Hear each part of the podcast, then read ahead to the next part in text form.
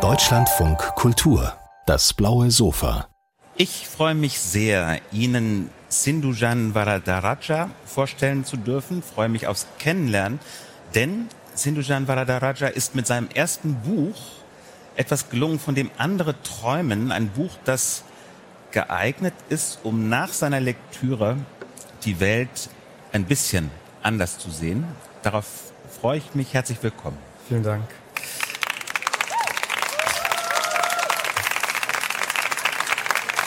Ich würde gerne ich würde gerne das Gespräch beginnen. Wir haben 20 Minuten Zeit, um einen kleinen Kosmos äh, uns ein bisschen zu erschließen. Ich würde das Gespräch gerne mit einem Geständnis äh, beginnen, mit dem Geständnis, dass ich es schwierig finde, Ihr Buch zu beschreiben. Also ich habe äh, den Beruf des Kritikers oder so mal gelernt und bin so froh, dass ich das nicht besprechen muss, das Buch. Äh, und freue mich auch deswegen, Sie ein bisschen kennenzulernen, weil Sie das Buch dann ein bisschen beschreiben können.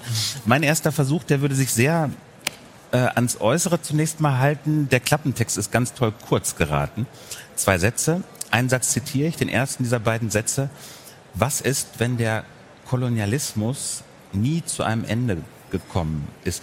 Ist das für Sie eine gute Beschreibung des Buchs? Passt das? Also ich glaube, ich habe ähnliche Schwierigkeiten wie Sie, das Buch in einen Satz irgendwie zu umschreiben. Ähm, weshalb ich glaube, das ist wahrscheinlich eine Annäherung einer Beschreibung, aber ich glaube, man wird dem nie komplett gerecht. Aber thematisch gesehen glaube ich schon, dass es so ein bisschen so ein Gefühl dafür gibt, worum es eigentlich geht. Genau, es macht diese Frage auf. Genau.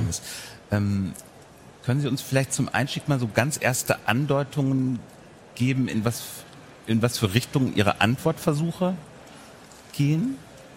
Also ich frage mich ja immer wieder, was die Gegenwart ist und was die Vergangenheit ist und wie diese Konzepte auch verwendet werden, um bestimmte Zeitabgrenzungen zu schaffen, politische Abgrenzungen eben zu etablieren, die bestimmten Realitäten gerecht werden, aber anderen eben nicht.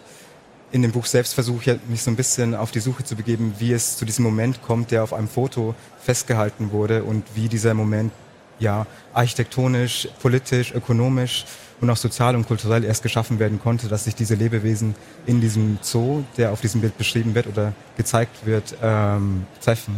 Mhm. Okay, genau. Also mein zweiter Versuch, der hätte ebenso nahe gelegen, zweiter Versuch, das zu, zu schreiben. Eigentlich schaffen Sie es, das ganze Buch über ein Bild zu bedenken, also von einem Foto auszugehen, das geschossen wurde, geschossen wurde Anfang der 90er Jahre, ist das richtig? Genau. Ja. Können Im gregorianischen Kalender. Können Sie, also auch wenn das ganze Buch so beschrieben werden kann, als wäre es eine extrem intensive Bildbeschreibung, die ganz, ganz viele Assoziationen an diesem Bild aufhängt. Bitte beschreiben Sie das Foto doch einmal trotzdem mündlich. Was ist da drauf? Ganz also auf dem Bild sieht man ähm, vier verschiedene Lebewesen, drei Elefantinnen ähm, und eine menschliche Person, von der man nur den Rücken sieht, die in das Elefantinnenhaus äh, schaut. Und das hat, äh, ist in München im Tierpark Hellerbrunn und ist meine Mutter, die auf diese drei Elefantinnen, die gefangen sind im Elefantinnenhaus, ähm, ja blickt, aber das Gesicht meiner Mutter unkenntlich ist. Und das ist so ein bisschen so für mich der Moment gewesen, der äh, mich schon sehr lange beschäftigt hat, weil er mich immer wieder in eine Erinnerung zurückgeworfen hatte, die ich als Kind hatte aber von der ich nicht wusste, ob sie real war oder einfach nur meiner Imagination entsprang.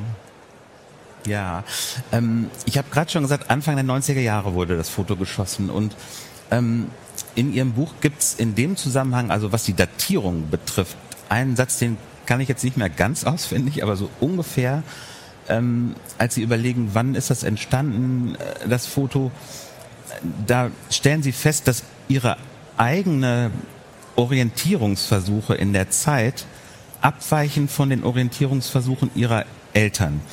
Und dass ihre Eltern garantiert nicht äh, ihre Zeitvorstellungen sortiert haben nach Machtübernahme Hitler, Kapitulation Deutschlands, Teilung des Landes in zwei und Wiedervereinigung und so.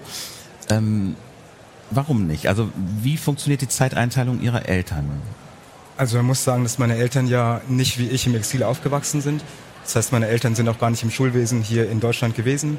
Ihre, ihr Geschichtsunterricht war ein anderer. Die Referenzen, die sie setzten und die sie empfinden, waren andere. Und ich dagegen bin ja im deutschen Schulsystem aufgewachsen. habe dementsprechend eben auch die deutsche Geschichtsschreibung kennengelernt und eben auch als einzig wahre, universelle Geschichte eben auch ja, äh, erklärt bekommen. Wenn ich mit meinen Eltern Zeitdaten abgleiche oder eben auch ver verstehen möchte, wie sie selbst Zeit einteilen, merke ich sehr schnell, dass meine Eltern ganz andere Referenzen ziehen, ganz andere Chronologien auch haben ähm, und Erzählungen, die daraus entspringen. Als ich meine Mutter damals gefragt hatte, wann sie denn glaubt, wann dieses Foto geschossen wurde, hatte sie mir auch nicht ähm, genau erklären können, wann es war. Und viel daran lag eben auch, dass bei uns eben auch die Zeitvorstellung auch dadurch nochmal geprägt ist, in Zeiten des Exils, in Zeiten der Flucht, in Zeiten des Asyls. Ähm, und das Bild selbst zum Beispiel wurde von meiner Mutter immer wieder äh, hinterfragt, ob es während des Asyls oder nach des Asyls quasi stattgefunden hat. Und viel davon hat eben auch damit zu tun, dass Zeit und, ja. Und, und war es danach oder davor? Ich glaube, es war danach, weil wir scheinbar außerhalb der Residenzpflicht ähm, aus Nord äh, aus Oberfranken nach München gefahren sind. Und die, die Residenzpflicht hat uns ja während des Asyls, in dem wir sieben Jahre lang in den Asyllagern gelebt hatten, ähm, auf einen Radius von des, des Landkreises beschränkt. Ihre Familie ist in den 80er Jahren gekommen. Ich weiß jetzt auch nicht mehr auswendig. 85, 86? 84. 84, Entschuldigung. Mhm. Und können Sie kurz den Hintergrund nochmal erzählen, weil Genau, meine Familie ist als Teil, ähm, also wir sind Teil des, der tamilischen Minderheit im sogenannten Sri Lanka, ähm, eine Minderheit, die unterdrückt wird vom Staat seit Jahrzehnten und die sich dann aufbegehrt hat, um für die Unabhängigkeit zu kämpfen.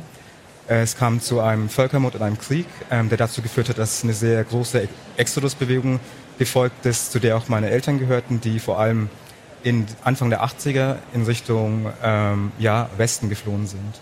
Und meine Eltern sind 84 hier angekommen. Das war so eine Epoche, als sehr, sehr viele Tamilen eben auch in Berlin angekommen sind. Genau. Also solche Geschichten wie das, was Sie gerade erzählt haben und so schnell erzählt haben, obwohl Sie damit ja sehr, sehr viel Gewaltgeschichte eigentlich auch zusammengefasst haben, unfassbare Pogrome, die Sie auch beschreiben im Buch. Ähm, rufen Sie auf über dieses Foto, erzählen die. Ähm, ich komme jetzt trotzdem noch zurück auf diesen Satz mit der deutschen Zeit. Also total plausibel, dass Ihre Eltern eine andere Zeitorientierung haben oder andere Zeitraumorientierung äh, haben. Und jetzt sagen Sie, Ihre Zeitlichkeit weicht davon aber ab. Ist Ihre denn deutsch? Also funktioniert Ihre Orientierung im 20. Jahrhundert nach 1933, 45, 1989 oder, oder auch anders? Teilweise. Also ich bin ja nicht nur in, im deutschen Schulwesen aufgewachsen, ich bin auch bei meinen Eltern aufgewachsen. Dementsprechend habe ich natürlich eben auch andere Realitäten und andere Referenzen, ähm, die mich geprägt haben. Das heißt, ähm, ich zähle auch die Zeit, je nachdem, wie die, der Konflikt sich in der Heimat quasi ausgetragen hat. Ähm, Wenn Sie Heimat sagen, meinen Sie? Ilam quasi unser noch nicht unabhängiges Land. genau, ähm, das heißt, ähm, wenn ich zum Beispiel von 2009 rede, dann ist es keine Referenz hier in Deutschland. Wenn man zum Beispiel mit iranischstämmigen Menschen redet, dann werden sie wahrscheinlich die grüne Revolution damit verbinden. Aber wir zum Beispiel verbinden damit den letzten Völkermord. Ähm, das heißt, je nachdem, wen man fragt, man hat einfach ein anderes Zeitgefühl und das weist auch immer wieder darauf hinaus, dass, ähm, oder hin, dass Zeit ein subjektives Empfinden ist und es keine universelle Zeit gibt und wir alle innerhalb verschiedener Zeiten leben. Und dass für manche Menschen zum Beispiel der Blick auf unsere Gegenwart ein Blick in die Vergangenheit ist und für andere Menschen ein Blick in die Zukunft. Sogar. Okay, und unsere Gegenwart ist wessen Gegenwart? Also ich rede jetzt im Sinne von der tamilischen Gegenwart. Das heißt, ähm, was zum Beispiel ähm, der Kampf für die Unabhängigkeit, was den betrifft, das hört sich nach einem sehr ähm, ja, historischen Kampf an, der vielleicht schon in den 50ern, 60ern oder 30ern stattgefunden hat, wo damals eben auch so antikoloniale Bewegungen heute zeitlich datiert werden und ähm, darauf reduziert werden. Aber tatsächlich gibt es ja heute immer noch sehr, sehr viele Bevölkerungen, die sich immer noch aufbegehren, um einen kolonialen Status quo ähm, ja, zu kippen, wie zum Beispiel jetzt äh, KanakInnen in Kanaki, also dem sogenannten Neukaledonien, oder eben Tamilinnen in Ilam. Ja. Ich sage Ihnen mal noch zwei ganz unterschiedliche Weisen, die, die mir so in den Sinn kamen, um das Buch zu beschreiben. Also die sind nicht überraschend, aber extrem unterschiedlich. Das eine, dass das Buch auch so ein bisschen als Antwort für mich funktioniert auf die Frage, woher kommst du? Also diese Frage ist in Deutschland in den letzten Jahren ja so ein bisschen, ähm, weiß ich nicht, von manchen Leuten umstritten gewesen oder so. Aber ich hatte das Gefühl, dass man einen Menschen gut kennenlernt oder mhm. dass das auch als Antwort auf diese Frage funktioniert. Und dann eine komplett andere Assoziation, die ich aber auch hatte, gleichzeitig oder abwechselnd äh, mit dieser ersten, war, es ist auch der Versuch, eine Weltgeschichte des Kolonialismus zu schreiben. Mhm. Also nicht nur über Tamilen oder Sri Lanka oder Deutschland oder so, sondern wirklich eine, also möglichst viel, möglichst 360 mhm. Grad in den Blick zu nehmen. Gibt es eine von diesen beiden Assoziationen, die für Sie besser passt? Ich glaube, beide stimmen. ich glaube, das eine schließt das andere nicht aus, weil ich glaube, über eine lokale Geschichte kann man auch eine globale Geschichte erzählen. Und wenn man die Eingriffe tatsächlich versteht in ihrer Globalität und versteht, dass äh, viele koloniale Projekte nicht die Projekte eines einzelnen monarchischen oder nationalstaatlichen ähm, ja, Regierung war zum Beispiel, versteht man eben auch, dass ähm, die koloniale Ausbeutung eigentlich ein globales Projekt ist, das bis in die Gegenwart eben auch noch in Konzepten wie der Globalisierung noch weiterlebt. Mhm. Deshalb würde ich das Buch gar nicht auf das eine oder das andere reduzieren. Ja. So, letzter Versuch meine, meinerseits, das Buch auf einen Punkt oder so zu bringen. Das sind Abhandlungen. Mhm. Ich habe fünf, glaube ich, Abhandlungen gelesen. Ähm, Sie schreiben was über Kamera, mhm. also lauter Stichworte, die jetzt alle schon gefangen sind, gefallen sind. Abhandlung über Kamera, eine Abhandlung über den Zoo, eine Abhandlung über Zoo-ElefantInnen, äh, eine Abhandlung über die Landschaft und eine über die Luft. Also das hat auch was Systematisches oder auch was Analytisches einfach, ihr Buch. Ne? Dass sie versuchen, diese Sachen so durchzugehen. Mindestens die Kamera und der Zoo, finde ich, liegen durchaus nah, wenn man mhm. sich mit Kolonialismus ähm, beschäftigt ist. Vielleicht ist es trotzdem nicht so selbstverständlich, wie das mit der Kamera funktioniert.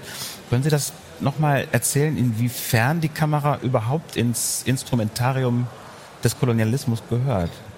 Also die Kamera ist entstanden in der, während der Epoche der Industrialisierung, das heißt eben auch der Epoche des Kolonialismus und wurde sehr schnell ähm, als europäisches Projekt eben auch in den Kolonien verwendet. Das heißt, sie wurde integriert in die koloniale Maschinerie als ähm, Instrument, um den Kolonialismus zu realisieren, zu manifestieren und auch zu kommunizieren. Das heißt, die Kamera hatte ähm, ja die Absicht, zum einen die Kolonien und die Kolonialisierten einzufangen und gleichzeitig eben auch Abbilder und Interpretationen einzufangen in diesem Rahmen. Genau, in diesem Rahmen und in diesem Bild und auch in der Zeit.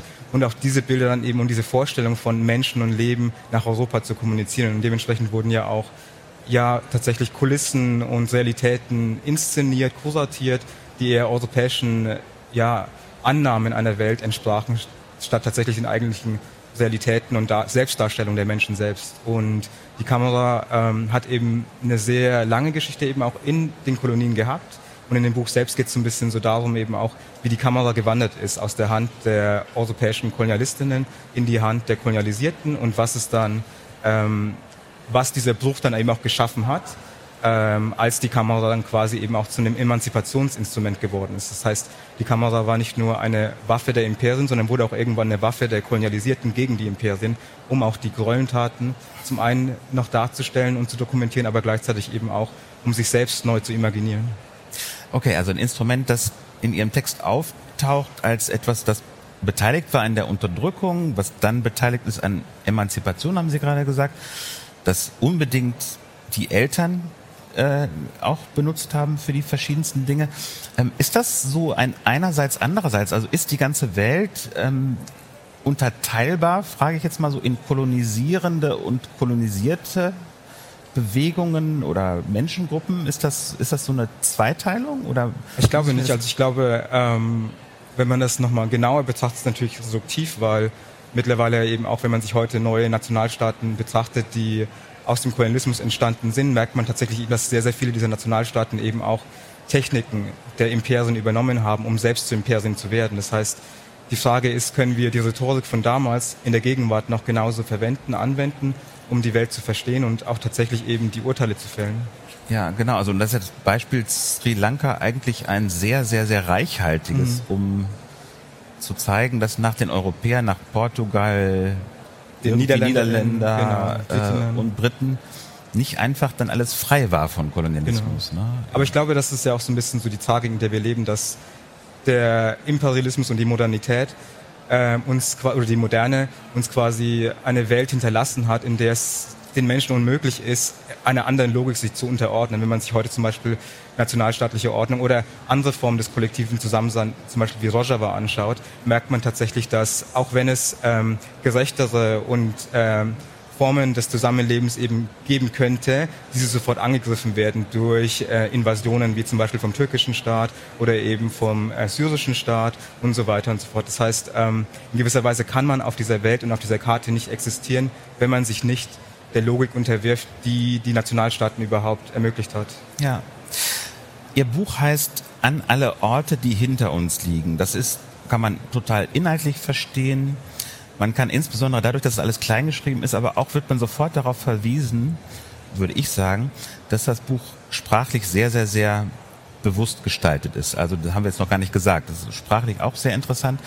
Und weil wir jetzt hier nur auf so einer Sofa, Messesofa, auf so einem Messersofa sprechen, haben wir nicht so viel Zeit, um das jetzt ähm, eingehender zu besprechen. Deswegen stelle ich jetzt zur Sprache vor allem eine Frage, die sich auf die Textoberfläche äh, bezieht.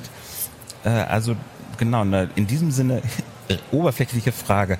Es gibt relativ viele Wörter in dem Buch, die sind kursiv gesetzt, also so schräg geschrieben.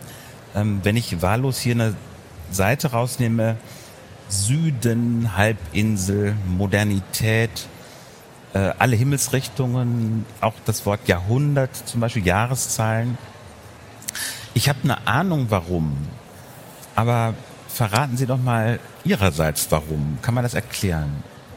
Also ich will mich so ein bisschen ähm, widersetzen eines uniformen Sprechens und Denkens und auch zu sagen, dass viele dieser Konzepte natürlich eben aus der Moderne stammen und eben aus dem europäischen ähm, verzweifelten Versuch, die Welt vermessen zu wollen, die Zeit vermessen zu wollen, die Welt ordnen zu wollen, die Karte lesen zu wollen und dabei uns eben auch zwingt, ähm, in Vokabulare und dementsprechend auch Blickrichtungen und Blickwege die uns nicht erlauben, die Welt anders zu empfinden. Das heißt, wir fangen an, die Welt in Maßen zu messen, die Europa vorgegeben hat, von den Füßen bis zu den Metern, bis zu den Kilometern, ähm, die natürlich in einer bestimmten ähm, Weltsicht auch entspringen und auch einem Weltverständnis entspringen. Für viele Menschen ist es gar nicht die Relevanz, die Welt so ähm, zu verstehen und auch so zu begehen. Und die Art, um das kursiv zu schreiben, damit versuche ich so ein bisschen so auch dieses, ähm, das, was als einzige Realität uns kommuniziert wird, ähm, zu hinterfragen und zu sagen, dass ähm, es viele Realitäten gibt, die innerhalb oder auch zwischen oder hinter diesen äh, Vokabeln auch stecken und diesen Maßen stecken, die wir aber nicht ähm, auch nicht beigebracht werden, sie ja. ähm, zu schreiben, weshalb das Kippen so ein bisschen ein Versuch ist, das Ganze zu destabilisieren. Ja, verstehe ich. Ähm, eine letzte Frage dazu, das ist so eine neugierige Nachfrage. Glauben Sie, dass das was ändert? Glauben Sie, dass der Schriftschnitt ins Kursive, dass das was bewirkt, dass das was tut, dass das eine politische Implikation hat? Ich glaube, es löst etwas, was als fest angenommen wird. Und ich glaube, das ist schon mal ein Anfang. Es ist auf keinen Fall ein Ende. Okay, also ich weiß nicht, ob es bei mir am Kursiven liegt. Ich kann aber sagen, dass der Text insgesamt jedenfalls mich dazu gebracht hat, anders auf die Welt zu gucken. Dafür ganz herzlichen Dank und fürs Gespräch. Danke. Sindujan Varataraja. Vielen Dankeschön. Dank.